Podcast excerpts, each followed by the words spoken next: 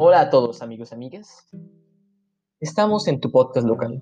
Yo soy Borja López, tu presentador de confianza. Y en el día de hoy vamos a hablar sobre un tema que ha generado gran relevancia en los últimos años. Un tema que se ha producido gracias a la tremenda explosión que ha tenido el Internet en los últimos 20 años. Una explosión que ha llegado a tal punto que este ha generado un nuevo tipo de trabajo. Claramente con esto hago referencia a aquellas personas las cuales se denominan youtubers, instagramers, bloggers, influencers o todo tipo de personas que se mueven por redes sociales.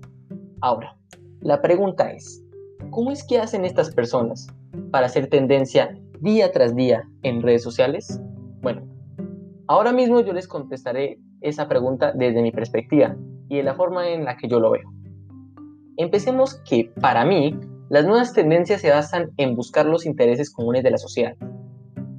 A lo, que me refiero con esto es que gran mayoría de los canales que son exitosos son sobre temas que a la mayoría de personas nos gustan o nos han pasado. Temas con los que nos sintamos identificados o que empaticemos con ellos. Entre estos temas están el cine, los viajes, la comida o pues todo tipo de situaciones cotidianas. Para mí, la clave del éxito es utilizar estos temas que mueven gran cantidad de personas en Internet para crear contenido que entretenga a las personas. Con esto me refiero a que utilicemos estos temas que son tan comunes y que pues mueven a tanta gente para crear contenido como lo son las comedias, las críticas, las reviews, etc. Un ejemplo claro de esto es el youtuber Te lo resumo así nomás. Te lo resumo, es uno de los más grandes youtubers de la plataforma. Cuenta con números como 930.000 seguidores en Instagram, 285.000 seguidores en Facebook y con un canal de YouTube con 4.8 millones de suscriptores. El canal de Te lo resumo no es tan complicado. Se basa en un canal de reseñas de películas y series, con un respectivo toque de comedia y una crítica muy buena lo cual combinado con una edición magnífica genera que, te lo resumo, sea de los canales más top en reseñas y series. Para mí, pienso que esa crítica, comedia y edición hace que él esté un, escalón por encima de los demás, lo que me hace pensar que para generar tendencia en redes sociales se necesita de dos cosas. La primera, hablar sobre un tema que sea de interés común, un tema que mueva a gran cantidad de personas y utilizar ese tema para sacar contenido. Un contenido que si quieres que sea lo suficientemente exitoso, tiene que estar combinado con un toque de originalidad o con algo que te haga resaltar por encima de los demás. En el caso de, lo de Te lo resumo, ese algo son su comedia, ironía y magnífica edición.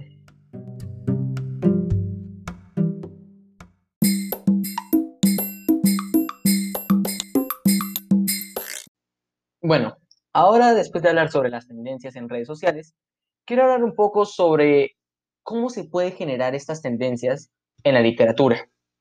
Bueno, como es bien sabido por la mayoría, la literatura es un medio de entretenimiento que ha perdido y pues aún sigue perdiendo gran popularidad por el pasar de los años. Pues las causas de estos en realidad no las sabemos.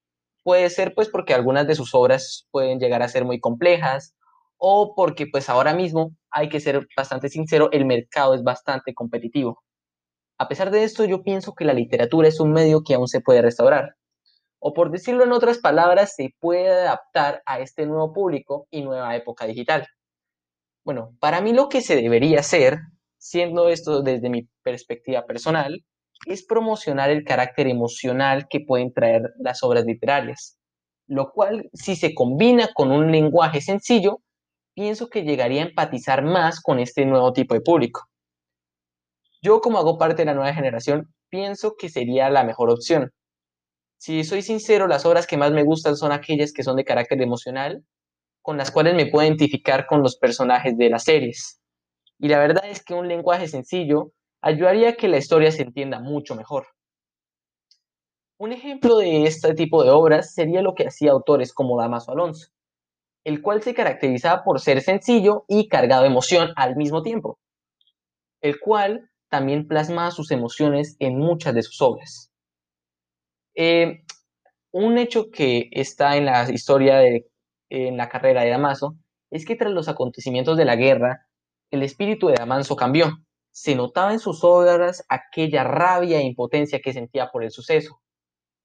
Esto para mí sería perfecto en las obras. Siento que plasmar las emociones de los autores en las obras haría que nosotros como espectadores nos sintamos más identificados. A pesar de esto, pienso que la literatura ya lo tiene. Lo que pasa es que eh, no se promociona como es necesario. El problema de la literatura no viene en contenido ni en calidad. Pienso que es en la parte de promoción. Hay que promocionar estos tipos de contenido, promocionar aquel carácter emocional de la literatura. Y si se combina con un lenguaje más sencillo, podrías traer más a esta nueva generación. Por último, y para concluir este podcast, quiero plasmar la verdadera intención que tenía este el cual, como lo dije al principio, era hablar sobre las tendencias en esta nueva época virtual. O bueno, virtual no, se podría decir eh, nueva época tecnológica, mejor dicho. Eh, bueno, lo que pasa es que para mí estas tendencias eh, se llega al saber empatizar con la audiencia.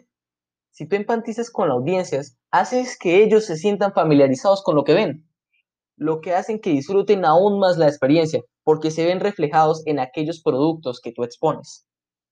Bueno, señoras y señores, esto sería todo por hoy. Espero hayan disfrutado del podcast y espero que hayan disfrutado de mi reflexión. No soy ningún tipo de experto en el tema, pero pues di mi opinión sobre el tema, siendo parte de esta nueva generación. Muchas gracias. Hasta luego.